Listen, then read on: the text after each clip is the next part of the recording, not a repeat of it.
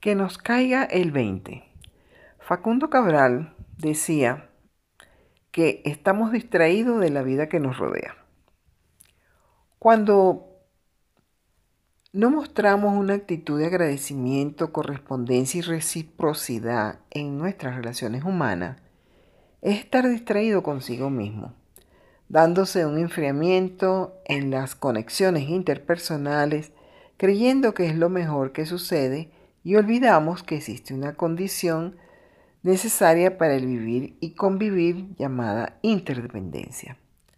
Relacionarse siendo auténticos, sentir amor por la vida, compartir, dar y recibir, te saludo, me saludas, te acompaño, me acompañas, ser solidarios y retribuir en agradecimiento el tiempo compartido, la atención prestada, el bien recibido indica que hay interdependencia.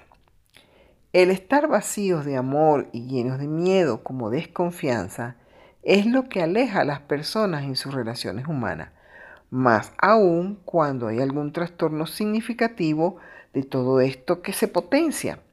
De allí el distanciamiento o enfriamiento como dejadez.